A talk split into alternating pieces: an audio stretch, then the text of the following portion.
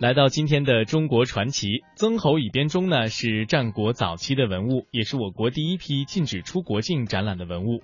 一九七八年在湖北的随县，也就是今天的随州市出土，是由六十五件青铜编钟组成的庞大的乐器，其音域呢跨越了五个半八度，十二个半音齐备。它高超的铸造技术和良好的音乐性能，改写了世界音乐史，被中外专家和学者称之为稀世珍宝。而曾侯乙编钟代表了我国先秦礼乐文明和青铜器铸造技术的最高成就。曾侯乙编钟曾经三次奏响，第一次是在一九七八年。一九七八年，曾侯乙编钟出土时，考古人员在随州的一处修理厂内试敲响过编钟。曾侯乙编钟出土之后，文化部的音乐家赶到随州，对全套的编钟逐个测音。一九七八年的八月一号，沉寂了两千四百多年的曾侯乙编钟重新向世人发出了它那浪漫的千古绝响。编钟演奏以《东方红》为开篇，接着是古曲《楚商》，外国名曲《一路平安》，民族歌曲《草原上升起不落的太阳》，最后以国际歌的乐曲作为落幕。而第二次奏响呢，是在一九八四年。一九八四年，为了庆祝新中国成立三十五周年，湖北省博物馆的演奏人员被特批随编钟进北京，在北京的中南海怀仁堂为各国的驻华大使演奏了中国的古曲《春江花月夜》和创作曲目《楚商》以及《欢乐颂》等中外名曲。第三次奏响是在一九九七年，著名的音乐人谭盾为庆祝香港回归，创作了大型交响乐交响曲一九九。九七天地人时，由国家特批再次敲响了编钟。今天的中国传奇，我们就一起来聆听曾侯乙编钟这跨越两千多年时空的绝响。驾驭时空隧道的金戈铁马，聆听历史深处的琴声悠悠，探究。穿越千年的名利重重，他的人生一定有着非凡的经历。他究竟是谁？期待千古之谜的水落石出。水落石出。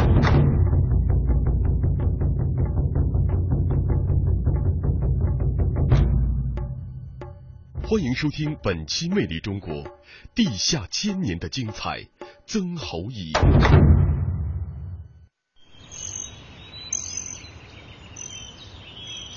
随州在武汉市西北一百五十五公里。民间传说，两千多年前，有一个叫隋的古王国曾在这里建都，隋的名称就来源于此。关于楚王追逐叛贼的故事，就发生在随州市的郊区。雷古墩的村民早就习惯了身边的风景，他们代代相传着祖辈的传说。相传春秋时期，楚庄王亲自带兵攻打隋国，久攻不下。他的宰相趁机起兵反叛，并带叛军追杀而来。楚兵腹背受敌，为消灭叛军，从而威慑隋国。楚庄王决定连夜修建擂鼓的高台，用激将法及叛将列阵对战。在鼓声的刺激下。叛将披挂出战，楚庄王的弓箭手早有准备，叛将被一箭穿透，叛军大败。这个擂鼓的高台后来称为擂鼓墩。这里是古墓葬保护区，全国重点文物保护单位。擂鼓墩港川秀丽，风光宜人。一九七八年。曾侯乙墓的发现和被誉为世界第八大奇迹——曾侯乙编钟系列文物的出土，为我国的商周文化考古又书写了辉煌的一页。曾侯乙的金石之声与金戈铁马，堪称战国楚文化最绚烂的瑰宝之一。而发现曾侯乙墓的，今年已经七十三岁的王家贵，还不时的会来擂鼓墩走走。因为在他的人生经历中，最难忘的事就发生在这里。一九七七年的秋天，王家贵所在的军队准备新建厂房，他们看中了雷古墩附近的两个小土包。炸药爆破后，泥土中出现了黄黑相杂的土质。王家贵觉得很奇怪，这个土质呢，我都感到很怀疑，因为呢，四周都是红砂岩，中间是就像那个什么考古书上说的五花土。这种土就是人工回填的，有过去有人叫观音土。这种土质呢，可以封闭，呃，可以呢这个什么能够呢避水，所以都是人工呢就用挖来进行回填的，还有夯实的印子，所以因此呢，我就更怀疑这是一座古墓。王家贵的猜测没有错。当考古人员得到消息赶到现场时，专家们经过探测肯定。这里有一座古代的墓葬，而且年代在两千多年前。一九七八年五月，在经过近半年的准备后，考古挖掘工作正式开始。在铲除掉坚硬的地表皮和深厚的五花土后，一种柔软而粘性的泥土出现了，它的名字叫青高泥。青高泥有着很好的密封作用，能部分的隔绝空气，保护有机物。青高泥的下面还铺着六万公斤木炭。在湖南长沙马王堆出土的西汉墓葬中，也曾发现同样的青膏泥和木炭。在清理完青膏泥和木炭后，露出了巨大的木质盖板。时任曾侯乙墓考古队队长的原湖北省博物馆馆长的谭维四说：“要想移开这巨大的椁板，不是一件容易的事情。吊地一次用八蹬板子吊，吊搞好了以后纹丝不动。他然后呢就把五吨也加上去，掉了以后也不行，两个加在一起再这样可以达到十七吨。”五月十七日凌晨。巨型椁板被缓缓移开。湖北省博物馆的研究员陈忠行回想起这重达九吨的棺椁被打开的一刹那间，依然掩饰不住内心的激动之情。重量也在重，它的做法呢是铜模结构，也是世界上没有的，首次发现。它怎么做呢？铜做成框架，做成 U 字形的框架，然后呢？把模板相嵌在，整个墓葬用巨型的椁板分隔出四个空间，按照方位，它们被称为东室、北室、西室和中室。最先浮出水面的那几具棺材，就是被放在墓葬西室的。考古人员在清理这些棺材时发现，里面的尸骨都是女性。一共有十三具。后来在东市的墓主人身边又发现了八具女性尸骨。这二十一具尸骨究竟是谁？是被杀死的吗？湖北省博物馆的冯光生否定了这一说法。就从现在我们研究的这骨这二十一具陪葬的女性骨骼基本上都是完整的，没有看得到砍杀的痕迹。我们推断他们是刺死的，死时不应当是很痛苦的。外观的装饰并不华丽，但设计者十分细心。外观一侧的下方还开了一个门洞，有人猜测，这也许是为了让主人的灵魂能够自由出入。和外观相比，内观显得无比精美，内外涂满了朱红的漆，两侧各画有一个窗户，在窗户的周围布满了复杂而神秘的装饰画，它们既像人，又像动物。专家推测，它们其实是守护墓主人的神兽。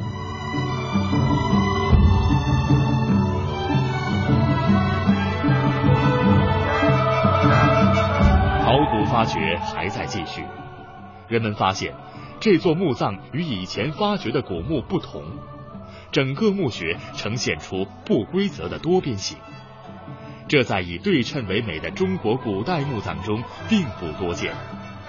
整个墓室就像是一个地下宫殿，这又是为什么呢？原湖北省博物馆馆长的谭维四为我们解释了原因。为什么这个墓葬是个多边形的多实地呢？这是根据中国这个传统的埋葬习俗，有一个原则叫做“事死如事生”。就他这个人死了以后啊，按照他的生前的这些东西来安排。他这种形状呢，实际上呢，就是他生前的居住的这个房屋啊、宫殿的这个形状。所以呢，埋到地下以后呢，还按照他生前一样来安排。所以我们叫它地下宫殿呢。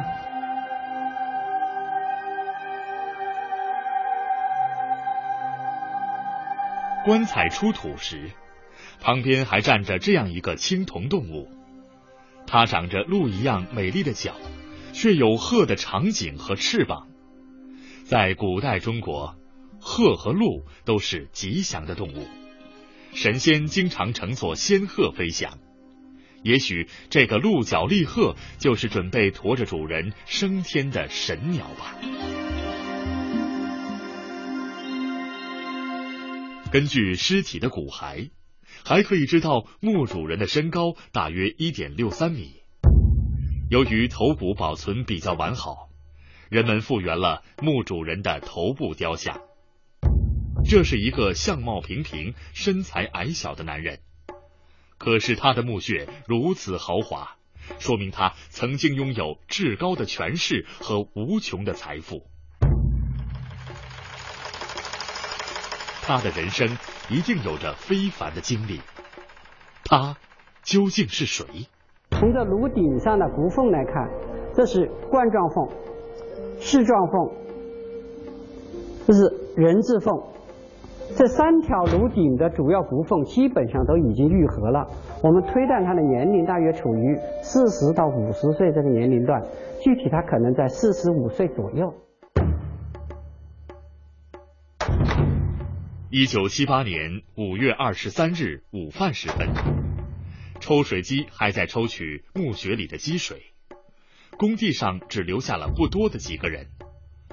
负责看守抽水机的冯光生忽然看见了什么。当积水终于排干，墓葬中室的景象吸引住了所有人的目光。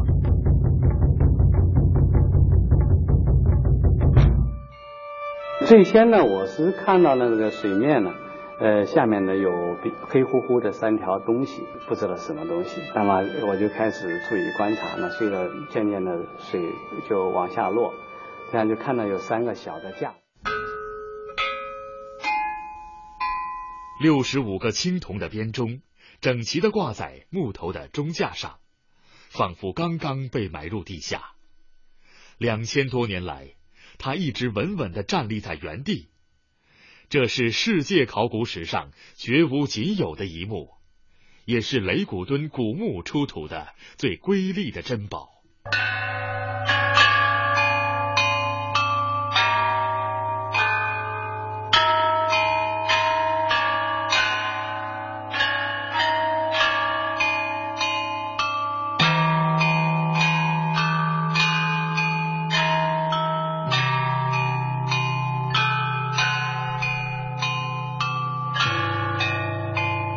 编钟沿钟室的西壁和南壁呈曲直形立放，总长度超过十米。编钟分三层，每层的钟形态各不相同。最上面一层叫钮钟，中间及下一层的叫永钟。编钟的大小差异很大，整套编钟的总重量有五吨。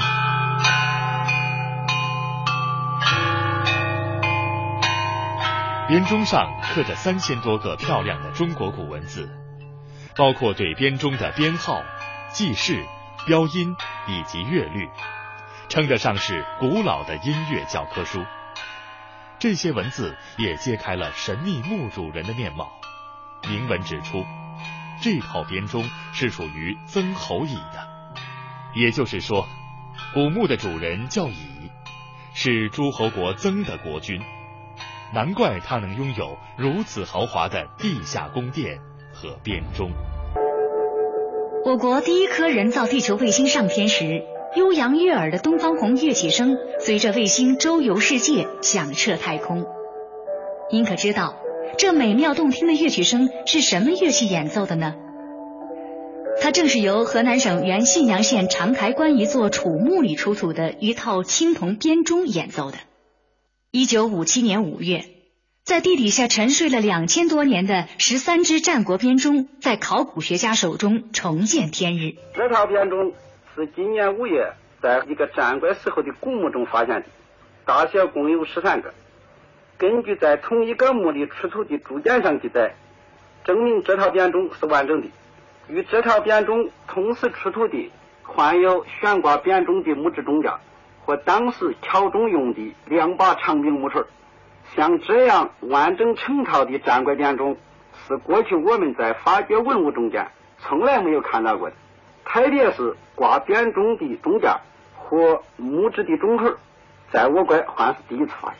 民族音乐研究所的工作人员用最精密的测音仪器对每一个钟测了音高。经测音结果，各个钟鼓的音高和它真的音高是一样的。您现在听到的钟声和它两千年前发出的声音是一样纯美嘹亮。心灵手巧的古代工匠们给每口钟人工开凿出不同的发音部位。他们的发音频率与当代国际音标相差无几。用两千年前的乐器演奏现代音乐作品，听起来是不是别有一番风味呢？